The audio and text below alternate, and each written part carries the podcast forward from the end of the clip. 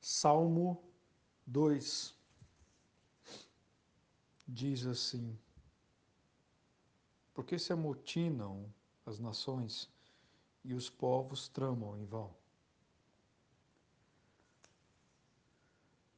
Os reis da terra tomam posição e os governantes conspiram unidos contra o Senhor e contra o seu ungido.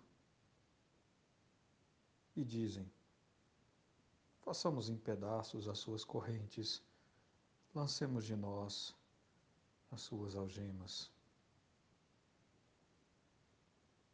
Do seu trono nos céus, o Senhor põe-se a rir e caçoa deles. Em sua ira os repreende, em seu furor os aterroriza, dizendo: Eu mesmo estabeleci o meu rei em Sião, no meu santo monte. É aquela história, né? O pessoal adora se apegar a detalhes, mas eu sempre quando leio as escrituras, eu dado o nosso distanciamento histórico, cultural, étnico, são tantos os distanciamentos, e aí eu acho que a gente precisa ser um pouco mais cuidadoso se não vejamos o próprio uso do termo ungido. Na Bíblia, o peregrino, que eu recomendo a leitura, aquela que é comentada versículo a versículo, o comentarista vai dizer que o termo ungido comumente é aplicado ao rei e não é, ao contrário do que a gente no nosso meio costuma dizer, aplicado ao Messias porque diz ele que ungido é título corrente do rei. Só Daniel 9:25 o aplica expressamente ao Messias. Mas esse nosso olhar apressado, sobretudo aquele olhar apologético, ou aquele olhar homilético, o olhar de quem quer, por meio de uma homilia, provar uma doutrina da igreja, provar que Jesus é o Messias. Aí a galera já pega esse termo aqui, já, né? E, e tira o foco do texto, porque dessa primeira sessão que eu li para você, essa primeira sessão, o resumo dela é o seguinte, velho, não adianta se colocar contra Deus e contra quem ele aponta como seu representante. Mas aí. É porque, é claro, quem, quem se põe contra ele é doido, né? Mas aí, como eu ia dizendo, a gente está numa sinuca de bico aqui, porque Como é que eu vou saber quem foi por ele apontado? Essa pergunta é uma pergunta honesta. É porque é fato. Não faz sentido você achar que batendo o pé, fazendo birra, você, ainda que se ajunte com todos no planeta Terra, conseguirá frustrar os planos do Criador. Eu estou partindo da premissa de que você acredite na figura do Criador, que você acredita, perdão, que você acredita na figura do Criador. É, claro, a gente está partindo dessa premissa. Então você acredita que Deus existe, que Ele é soberano. Então não faz sentido você achar que alguém, crendo nisso, vá voluntariamente se colocar contra os planos, contra o Senhor, contra Deus, contra os seus desígnios. Mas a gente faz isso. Quando eu digo a gente, eu estou falando quem crê, quem é da fé. E a gente faz porque a gente erra o alvo frequentemente. A gente primeiro não consegue discernir o que, que é propósito de Deus e o que, que não é. É muito difícil, né? A gente não consegue também discernir quem é o tal do ungido de Deus, quem é que fala em nome dele, com tanta gente falando tanta coisa supostamente em nome dele. Mas digamos, quem é que realmente fala em nome dele, devidamente autorizado por ele. E, e, e, não adianta falar aqui porque falou em nome da igreja, porque a igreja autorizou, então necessariamente foi autorizado por Deus, porque a história nos ensina que não é assim.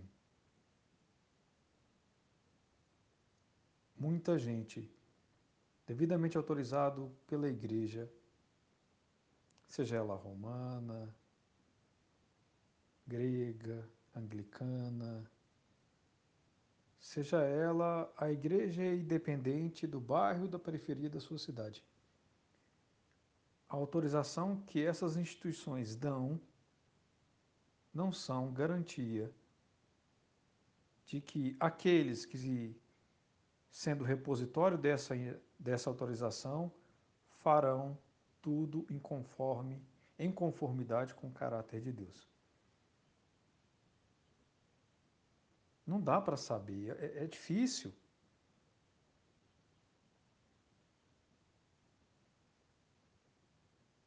Às vezes a gente não consegue nem saber se a gente está fazendo a vontade de Deus.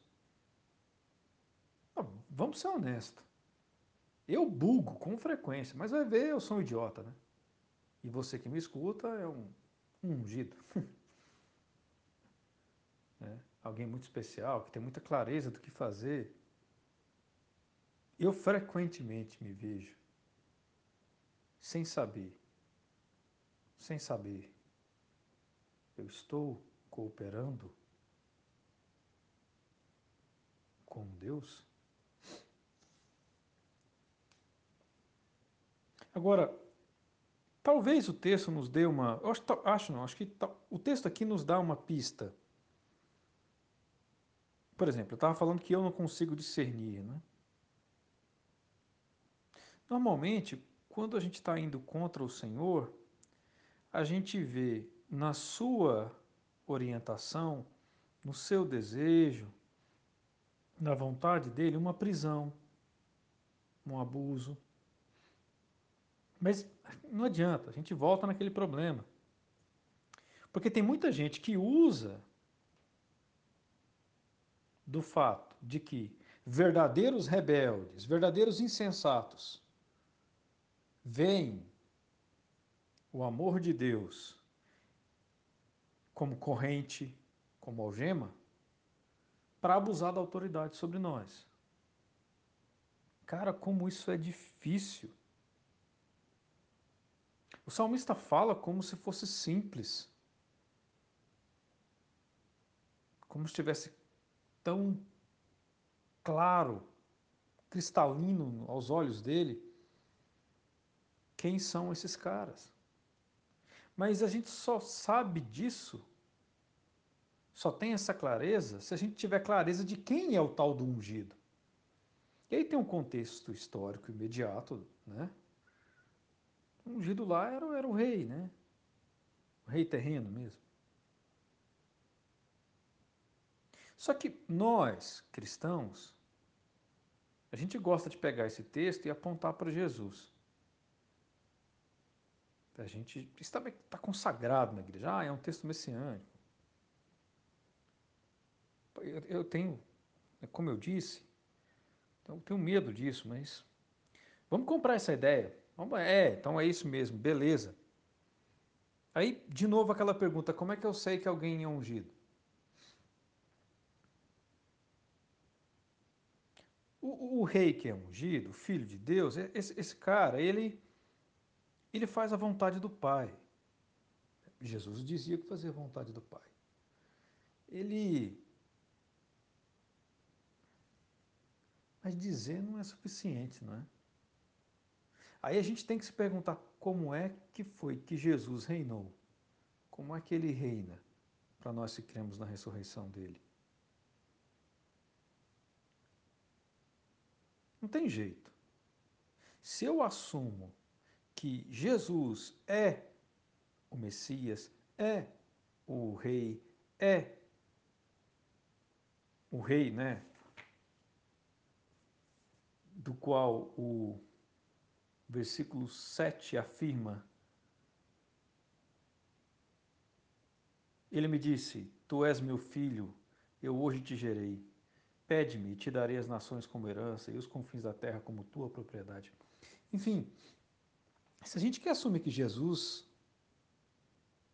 é esse rei, é esse ungido, gerado por Deus,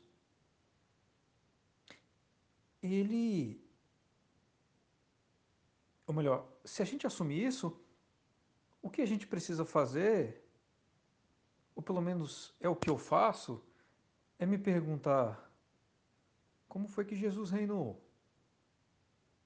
Porque, acompanhe meu raciocínio. Se eu sei como Jesus reinou, assumindo que ele reina em conformidade com o Pai, fazendo a vontade do Pai, fazendo a vontade de Deus, eu devo exercer a autoridade que Deus me dá, e a gente sempre tem alguma autoridade, pode ser esposa, esposa, pai, mãe, chefe, subchefe, ou nem que seja só de si mesmo. A gente precisa exercer essa autoridade em conformidade com esse rei. Não tem jeito, tem que perguntar. Beleza. José é o rei. Ah, que massa rei dos reis, blá, blá, blá. Cara, qual que é a implicância para a nossa vida disso? Primeiro, bem, não, não devo ser um tolo. Não devo ouvir as palavras dele e não praticar. Porque isso é insensatez. É tentar edificar uma casa sobre a areia. Se eu sou sensato e sou prudente, o que eu faço é ouvir a palavra desse rei e praticar.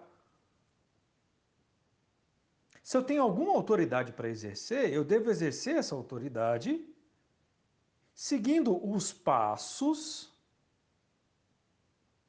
que o rei dá. Quais são os passos e como é que o rei caminha? Se eu investido de alguma autoridade, ainda que dada pela igreja, por exemplo.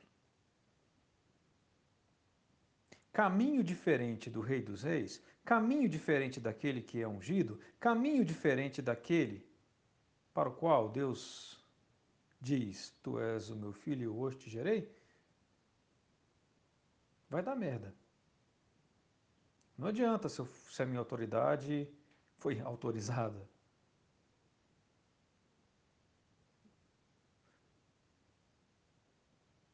É, toda autoridade é dada por Deus. Mas e aí? Como é que eu vou exercer essa autoridade? Eu não posso exercer essa autoridade na contramão de como o Senhor exerce a sua autoridade. Como Jesus exerce a sua autoridade. Como é que Jesus exerce a sua autoridade? Eu não vou responder isso. O Salmo responde, mas ele me permite fazer a pergunta. Desde que a gente passa, é parta da premissa cristã. Só resta o clamor para que sejamos prudentes, como continua o Salmo. Só resta aceitarmos a advertência feita a quem? A todas as autoridades da terra. Não é que não tenhamos autoridade, mas é porque ter autoridade não basta. Exercê-la na contramão do modo como Jesus exerceu sua autoridade é imprudência, é insensatez.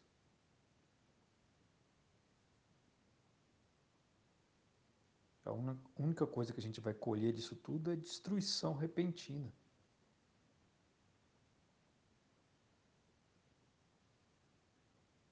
porque naquele dia, que a gente não sabe qual é, nem quando, a coisa vai ser assim, ó, rápida.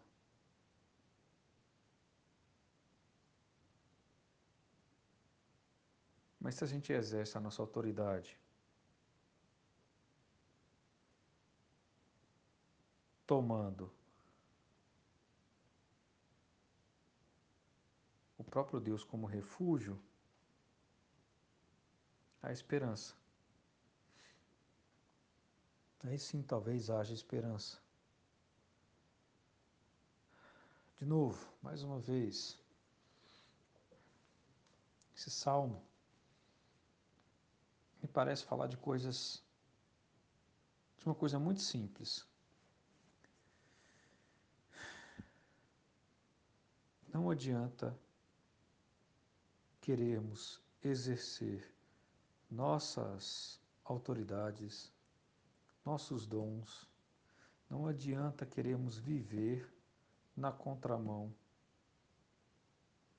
do modo como Jesus viveu na contramão do modo como Jesus exerceu autoridade. Daí a pergunta: como foi que Jesus viveu?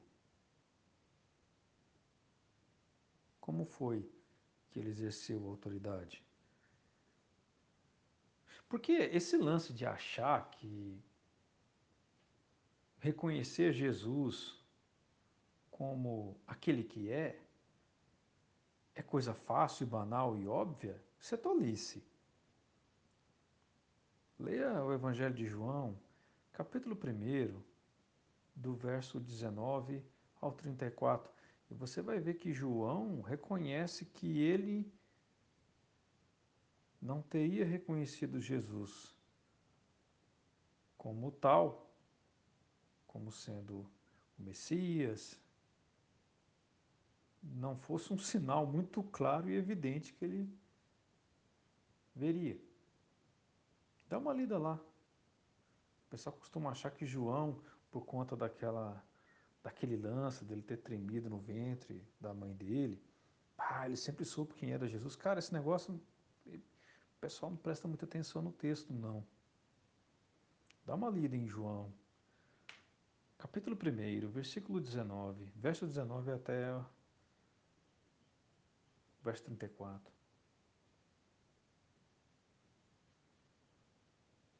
As coisas não são tão óbvias.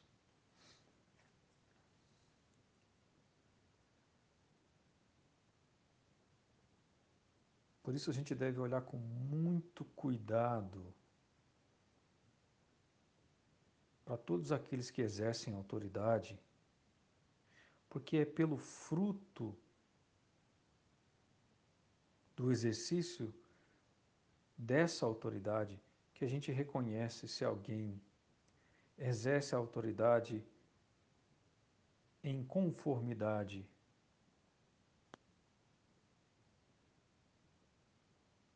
com a maneira que Jesus exerceu sua autoridade. Porque é só isso que realmente legitima alguém. Não é ter autoridade, é exercer a autoridade no mesmo caminho, no mesmo compasso que Jesus exerceu a sua autoridade. Não tem para onde fugir. O critério é ele, a pessoa dele. Como foi que ele viveu, como foi que ele reinou, como foi que ele andou. Alguém diz exercer autoridade em nome dele? Observe. Vive como Jesus, anda como Jesus, exerce a autoridade como Jesus? E aí, será que a gente realmente sabe como Jesus andou? Será que a gente realmente tem escutado os evangelhos? Será que nós temos ouvidos para ouvir o evangelho?